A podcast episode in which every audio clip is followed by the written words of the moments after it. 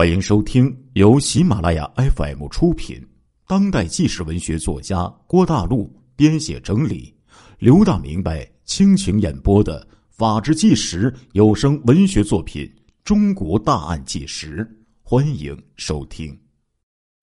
实际上呢，陈旭然遇害之后啊，来源不明的巨额财产确实是被查封了，并没有让他的家人来继承。既然陈旭然和台里的大领导有私情，又持续了好多年，那会不会是台里的大领导被他纠缠要结婚，才愤然的把他给干掉的呢？以陈旭然为人的强硬，他可是不容易对付的呀。就看他生命最后时候的搏斗，就可以知道他的这个人的性格了。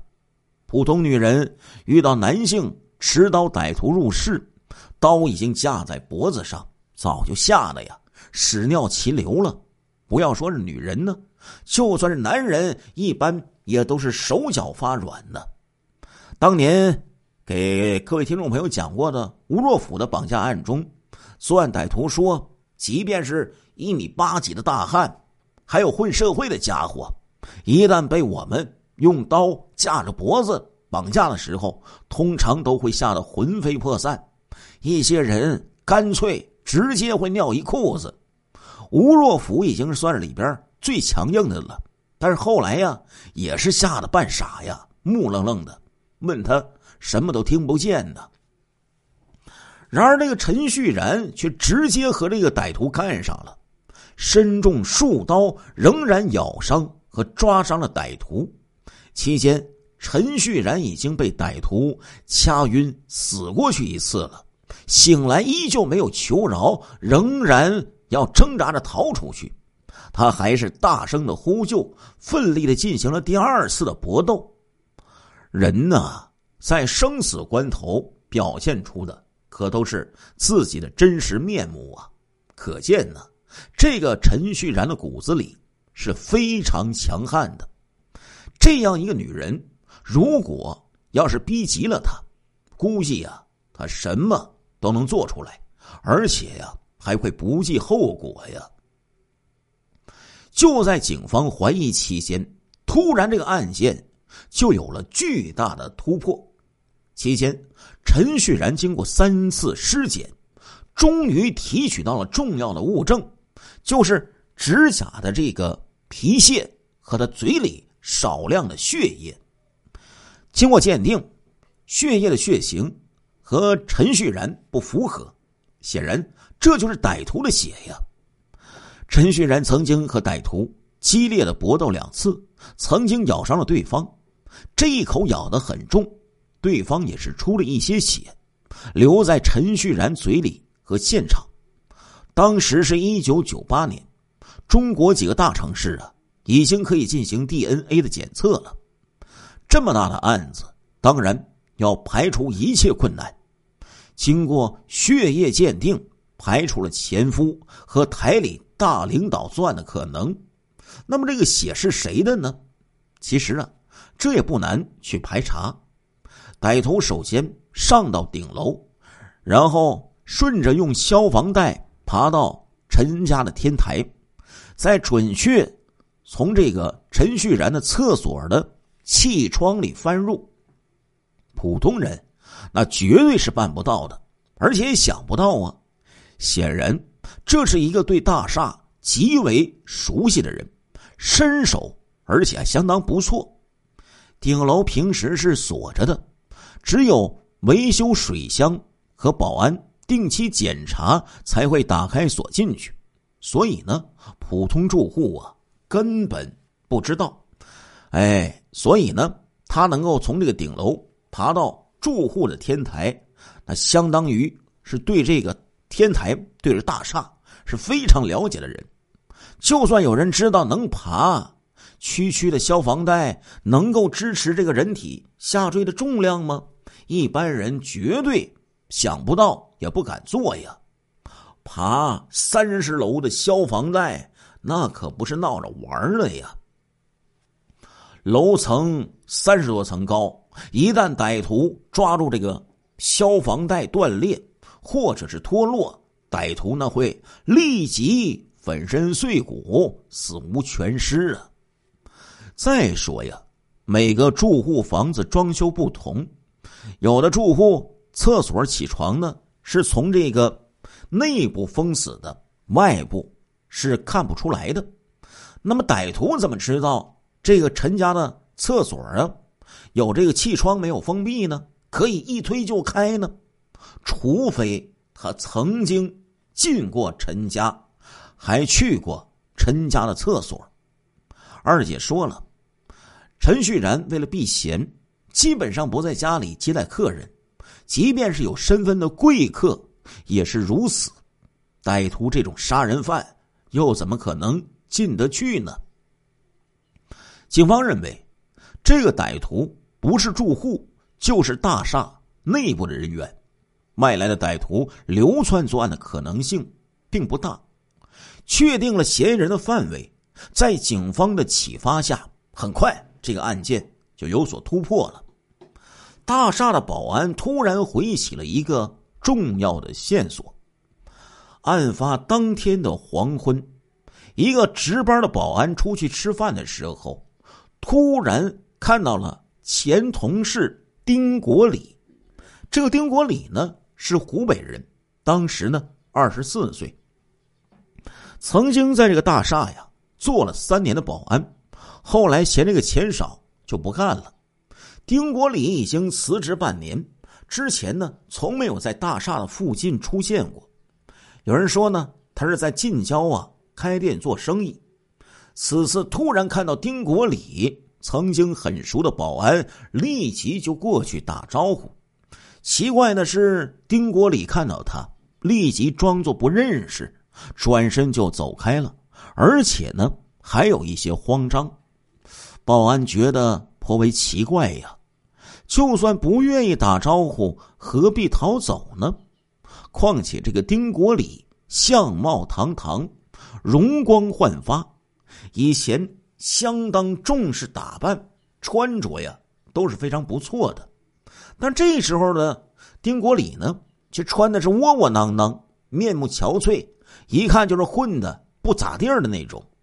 不过呢，保安也没多想。没想到第二天就出了这种事儿啊！保安呢也有一定的案件的经验，他就猜测会不会是这个丁国礼干的呢？之前他在这个小区是不是就在踩点儿呢？根据这个情况，警方立刻就调查了丁国礼的血型，发现呢这个血型和歹徒就是。一致的，不管是不是他，丁国礼是有嫌疑的，还是要进行调查的。根据调查，丁国礼案发之后突然离开本市的小店铺，不知去向了，这就更加让人怀疑了。警方分析，丁国礼很可能是逃回到湖北的老家某村了。刑警们立即驱车连夜赶路，终于在村子当中。将他给抓获了。在丁国礼的房间里，警方搜出了五千元的人民币和一千元的港币。丁国礼身上和手指上都有伤痕，尤其是这个手指的伤痕呢，明显是咬伤。通过紧急 DNA 的鉴定，证明现场的就是丁国礼的血液，由此可以确定丁国礼。杀死了陈旭然。那么，这个丁国礼为什么要杀死陈旭然呢？据这个丁国礼供述，这样说：“我辞职以后，做生意失败了，亏了一大笔钱，我又找不到新的工作。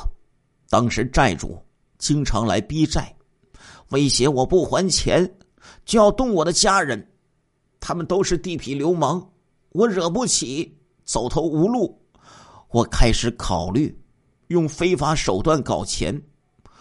我计划去之前工作的大厦去盗窃，因为那里都是有钱人，我对一砖一瓦都非常的熟悉。我曾经长期担任陈旭然家里那一层的楼层的保安和他打过几次交道，有的是送包裹，有的是他家厕所堵了，让我找清洁工来疏通。我知道他家里非常有钱，平时开的那辆奔驰跑车就价值不菲，而且他家厕所的气窗一直是打开的，估计认为在三十几楼没有人能够爬上去。在案发前几天，我偷偷的回到大厦进行踩点寻找作案路线。我辞职不久，对这里很是熟悉。我知道每层电梯口都有保安，只能爬窗作案。没想到动手前最后一次踩点我被一个前同事给看到，我立即躲避，仍然留下了隐患。我本来想换一个大厦动手，或者等一段时间，可是债主逼得太紧了，给了我最后期限，我实在没有办法等待，于是。被前同事看到的当天，我就下手了。首先，我设法从没有闭路电视监控的地方进入楼梯，我爬了几十层。我当时用私下留着钥匙打开门，上了楼顶。我从楼顶冒着险，顺着消防带滑到了陈家的天台。我知道一般的住户。不会关闭气窗。我从这里进入，当时是凌晨两点钟。根据这个丁国礼的供述啊，他持刀翻入气窗之后，偷偷的就进入了陈旭然的卧室，试图寻找财物。没想到这个陈旭然非常警觉，哎，立即惊醒。看到是一个陌生男人站在自己的床边，陈旭然立即大呼救命。丁国礼是爬消防带下来的，仓促之间是没有办法逃走的，他只能拔出水果刀威胁他不要喊叫，交出钱来。谁知道陈旭然非常的强硬，立刻就同丁国礼进行了殊死的搏斗，两个人呢。从卧室追打到了客厅，这个丁国礼毕竟是身强体壮，是大老爷们儿啊，把陈旭然压倒在地，用刀架在了他的脖子上。没想到陈旭然并不屈服，一口就咬伤了这持刀的手，差一点啊，将那个手指头都给咬下来。丁国礼恼羞成怒，刺了陈旭然几刀。想让他闭嘴，但是他不敢随便杀人，所以呢，这个丁国礼的这几刀啊，下手并不重，只是划了几下。然而啊，刚烈的陈旭然并没有被他这几刀给吓唬住，还是高声呼救。丁国礼急了，用手就死死的卡住陈旭然的脖子，直到将他给掐死。随后，丁国礼开始在客厅和卧室里翻找，找到了陈旭然的钱包。没想到，陈旭然并没有死掉，只是晕了过去。几分钟之后，他就醒过来，试图开门逃走，还大喊救命。惶恐之下，丁国礼再次将陈旭然推倒在地，用尽全力掐他的脖子。最终将他彻底给掐死。双方在扭打和刀刺期间，陈旭然的睡衣被扯掉了一部分，暴露出了一部分身体。但是啊，丁国礼这一次呢是为劫财而来，再加上作案期间又高度紧张，没有开灯，根本就没有在意陈旭然衣衫不整，也从来没有想到劫色。陈旭然连续大喊大叫，双方还有搏斗。这时候，丁国礼呀非常心虚，他拿着钱包就逃出了屋子，仍然从消防带攀爬而走。水果刀不知道丢在哪里了，因为不敢开灯，他也没有办法去寻找，刀就留在了现场。作案当天呢，他就通过电视台的节目，所有频道都在报道陈旭然遇害案件，他非常恐惧，立即逃回湖北的老家乡下，直到被捉，前后一共才用了十五天。丁国礼归案之后，两个月还不到，一审呢就被判处死刑。丁国礼辩解自己是入室盗窃，因陈旭然和他搏斗，才试图将他给掐晕，没想到他会死，属于过失杀人。法庭当然不予认可。丁国礼是两次掐陈旭然，显然呢是要治他死命，绝对不是什么误杀。入室抢劫杀人，在九八年那当然是死刑啊。丁国礼不服，要求上诉。十五天之后被告知维持原判，当天就被拉到刑场枪决了。也就是说，丁国礼从被捕到枪决前后只用了不到两个半月的时间，这个速度显然是比较快的呀。而即便是九六年严打期间。呼格吉勒图那个奸杀案呢？那个冤案，为了尽快灭口，以免夜长梦多，刻意加快枪决时间，从被捕到枪毙也是就两个月时间。正常来说，即便是九十年代末非严打时期的杀人犯，从被捕到枪决，正常流程可得需要一年左右时间呢，最快也得半年时间。但是这个案子就这样结束了，可是呢，却留下了很多的疑问。首先，陈旭然的那个绯闻情人，台里的大领导，几个月后就被调离电视台，去了一个清水衙门，似乎是平级调动。但是从一个油水很足的地方调到可有可无的部门，显然是一种惩罚了。至于调动原因呢？今天也有不同的说法。其次呢，这个丁国礼既然是为了劫财，你不打开保险柜拿走十多万的现钞，还可以说是没带工具。那么桌子上大量的昂贵首饰、手表、手机、相机，他为什么不拿走呢？当时本市的普通职工年收入也有上万。丁国礼为了区区五千元人民币和一千元港币杀死一个大名人，那简直是有毛病啊！这种案子呢，绝对是公安部督办的，甚至可能是全国年度的十大要案。这种情况下，杀人犯很难脱罪，几乎是等于自我毁灭。还有呢，大厦有钱人那么多，香港、澳门商人。就不少，有的比陈旭然还有钱，大部分呢还是单身居住。丁国礼为什么不去偷他们呢？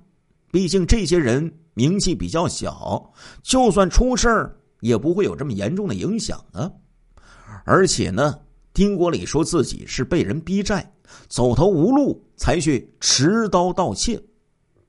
那么，为什么直到丁国礼被抓，他并没有用掉？搞来的一分钱呢？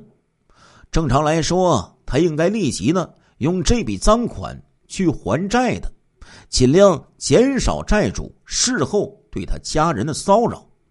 但是事实却相反，给人的感觉呢，这个丁国礼似乎不是为财而来，就是为了劫色或者是杀人，拿走钱包和少量的现金。只是掩人耳目。如果是劫色的话，陈旭然并没有被强奸，甚至没有被猥亵的痕迹，显然也不符合。另外呢，根据丁国礼的供述，他刚进房间就被陈旭然给发现了，后者放声高笑，随后两个人激烈打斗，持续了至少七八分钟的时间。期间，陈旭然。一直在呼救，直到被杀死。那么，隔壁房间的保姆为什么什么都没听到呢？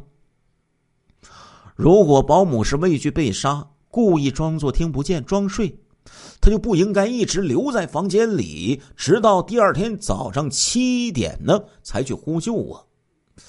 正常人来说，在这种杀人现场是不愿意多停留一分钟的。发现歹徒已经逃走之后，保姆为了保命，必然是迅速的会逃出去呼救的，绝对不可能把自己关在房间里。到第二天早晨，万一这个期间歹徒再回来杀掉保姆灭口怎么办呢？哎，这些呀都是这个案子匪夷所思的地方。另外呢，丁国礼说自己使用水果刀将陈旭然刺死。而三次验尸表明呢，这个陈旭然都是被人活活给掐死的，刀伤并不致命。那这个供词就很有意思了。一个人用手将另一个人给掐死啊，必须得维持好几分钟的时间。但是丁国礼呢，又是连续掐了两次，不可能不知道受害者的死因。丁国礼。已经被定了杀人罪，判死刑是肯定的了。其实九八年呢，不要说入室持刀抢劫杀人，就算是入室持刀抢劫没杀人，十有八九那时候也是死罪呀。既然死定了，丁国礼为什么要在这些细节方面瞎说呢？这有任何意义吗？而记者在参加法庭审理的时候，发现两个证据的小问题。第一是这个水果刀没有刀柄，只有刀身，这也许可以说是刀柄被取走了做指纹鉴定。第二呢，则是这个死者穿的是一件短袖的衣服，拿出来的则是一件长袖的衣服。自然这个证据不重要，就在现场随便找了一件。但无论是什么原因呢？陈旭然毕竟是死了。记者呀，曾经目睹这个追悼会的现场，也是颇为凄凉啊。三次尸检呢，可能加快了这个遗体的腐化。美丽的陈旭然经过精心的化妆，遗体仍然是满脸铁青，嘴里还是含着血，哪里还有一些美人的影子呀？所有的记者都有所不忍，认为二十九岁的陈旭然死得很惨。这个场景啊，让人颇为感慨。生命和美貌啊，都是一样脆弱的。这个案件就如此结束了。但是，电视台的一个匿名的知情人却提供了一个小故事。这个小故事啊，一直是在坊间流传，没有人知道它的真假。说陈旭然去世之后，曾经有三个男人呢，自称是他的男友，要求观看遗体。这尚且不谈，有人说陈旭然已经同大姐所在的国家的某外籍华人秘密结婚了，目前正在办理移民手续，准备出国。这么如鱼得水、捞大钱的时候，陈旭然突然选择移民，这是一件非常奇怪的事情。唯一的解释是，他可能知道自己得罪了什么人，试图借此离开国内逃避。反正他和大姐合伙在国外搞了一个公司，钱是不缺的。有意思的是，陈旭然如此有名，一般人是不敢暗算他的。明着整他，有厅级情人和三个有社会地位的男友，似乎也没有什么人敢这么做呀。而陈旭然却要丢下三年就可以赚到一千五百万的岗位跑路，坊间认为呢，唯一的可能就是他得罪了一起一些惹不起的人，在陈旭然移民成功之前，突然被人入室抢劫杀死，这呢就让人产生很多联想了。真相究竟是什么？谁知道呢？至少老刘啊是不知道的。好在我记得有一句话叫做“上帝是知道一切的”，也会对所有杀人犯进行正义的审判的。亲爱的听众朋友们，这一集的《中国大案纪实》播送完了，感谢您的收听，我们下一集再见。